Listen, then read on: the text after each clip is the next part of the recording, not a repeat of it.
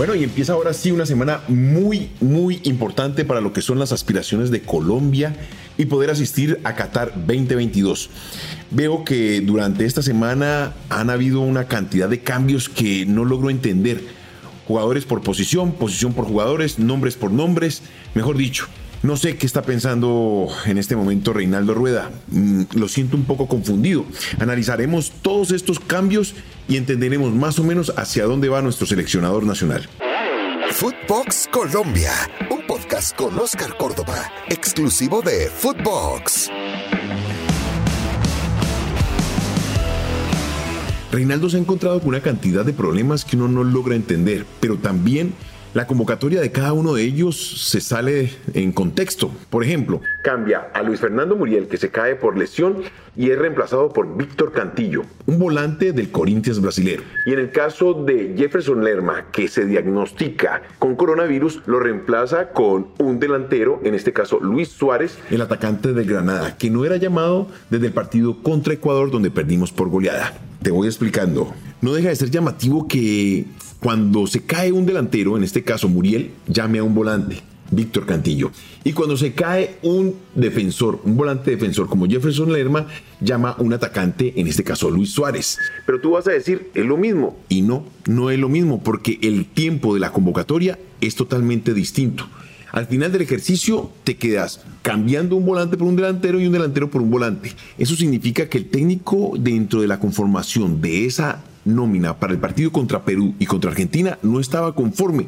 Solamente cambió nombres por nombres y no por posiciones. Es algo confuso. Me parece que Reinaldo ha encontrado una dinámica de confusión bastante interesante. Lo bueno es que va a tener cinco días para trabajar ese primer partido y que le va a permitir aclarar esas dudas. Ojalá, ojalá Reinaldo encuentre el camino que todos deseamos, porque en este caso nos deja muy preocupados. Si quiero encontrar algo positivo es que con Lerma no podía contar para el primer partido. En cambio, con Cantillo sí está habilitado para los dos compromisos. Eso habla que de alguna manera corrigió y no estaba lo suficientemente satisfecho. Por el lado de Luis Suárez, sabemos que es un delantero que en ocasiones juega como nueve, que le permitiría tener un acompañante más en el frente de ataque de la selección Colombia.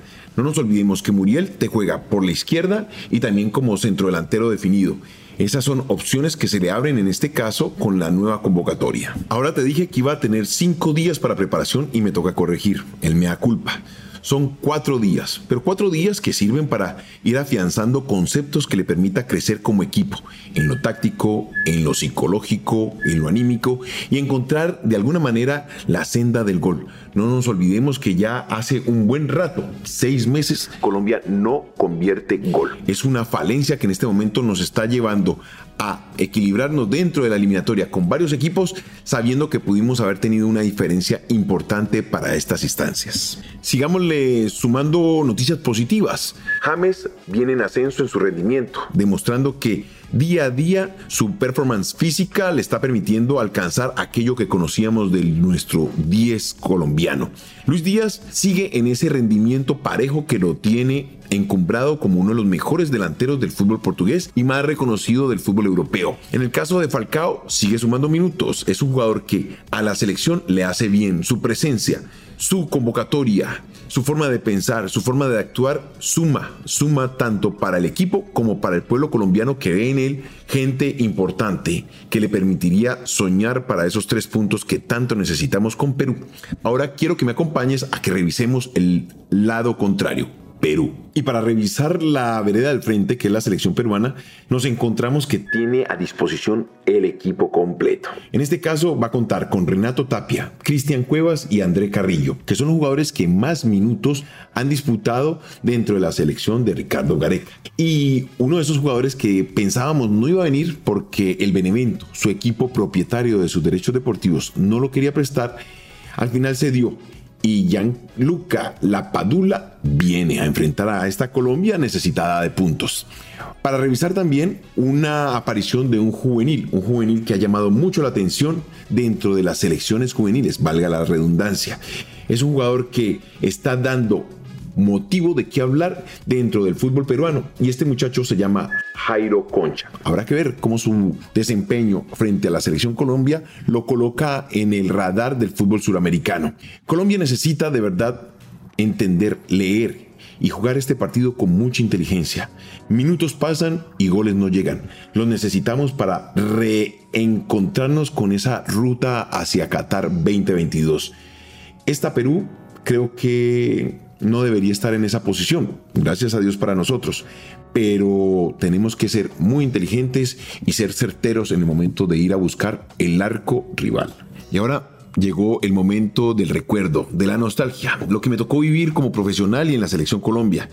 Esa selección del 93 que nos llenó de tanto orgullo, una selección que cada que pisaba el terreno de juego estaba convencida que al frente íbamos a encontrar el resultado, que íbamos a encontrar el objetivo que nos habíamos trazado y era marcar gol. Por ejemplo, en la ciudad de Lima, jugando como visitantes, le ganamos a una Perú 1 por 0, con una actuación que creo que fue buena en lo personal. Perú nos llegó en varias oportunidades y tuve la fortuna de reaccionar de forma correcta. Y un Frei Rincón que siempre con Perú sacó lo mejor marcó en Lima ese gol que nos permitió llevarnos los tres puntos. Y luego, en casa, fueron cuatro cuatro pepinos, cuatro golazos. El primero de Iván René Valenciano, que era el bomber en ese momento. Lo que agarraba lo mandaba a guardar.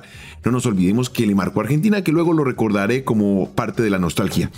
Freddy Rincón, que es verdugo de esta Perú, siempre que tenía la oportunidad de encararlo, le marcaba gol y goles de gran factura. El tercero fue por parte de Wilson Pérez, una bola que engancha desde el sector izquierdo hacia adentro y pega cruzado. Gran gol que nos puso a vibrar a todos y nos daba más tranquilidad. Pero sobre el final, un tiro de esquina bajado por Faustino y bien capitalizado por Alexis Mendoza un jugador que no nos tenía acostumbrados a marcar goles, pero era tal la confianza que tenía esa selección de Pacho Maturana y el Bolillo Gómez que nos arriesgábamos a ir al frente y convertir todo lo que queríamos. Pero bueno, no todas fueron dulces, también fueron amargas. En el caso personal, enfrentamos a Perú en Lima y tuve una muy buena actuación dentro de la eliminatoria o el marco de la eliminatoria del 2000 para lo que era el Mundial de Corea-Japón. Tuvo una muy, muy buena presentación, ayudado por toda la defensa y al final del partido, pues una jugada magistral de Juan Pablo Ángel nos permitió irnos con una victoria que nos permitía soñar con una clasificación sin ningún problema. Pero en el partido de vuelta, ya en el 2001, cuando Perú viene a Bogotá y nos visita, pues se llevaron ellos la victoria. Un gol del ñol Solano. Había de por medio una gran amistad con el ñol, una apuesta de un ceviche. Él decía que un ceviche con un poquito de picante. Y lamentablemente pues nos encontramos con una derrota. Cuando nunca nos esperábamos que íbamos a caer en casa contra este rival que lo traíamos ya casi totalmente debilitado. Pero ese es el fútbol.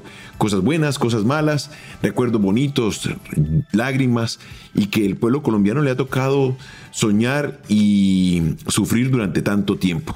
En la eliminatoria de Francia 98, pues en ese momento Bolillo no me tenía en cuenta. Yo regreso ya después contra Bolivia en un partido, perdón, contra Ecuador, pero durante esa eliminatoria no tuve la posibilidad de enfrentar a Perú.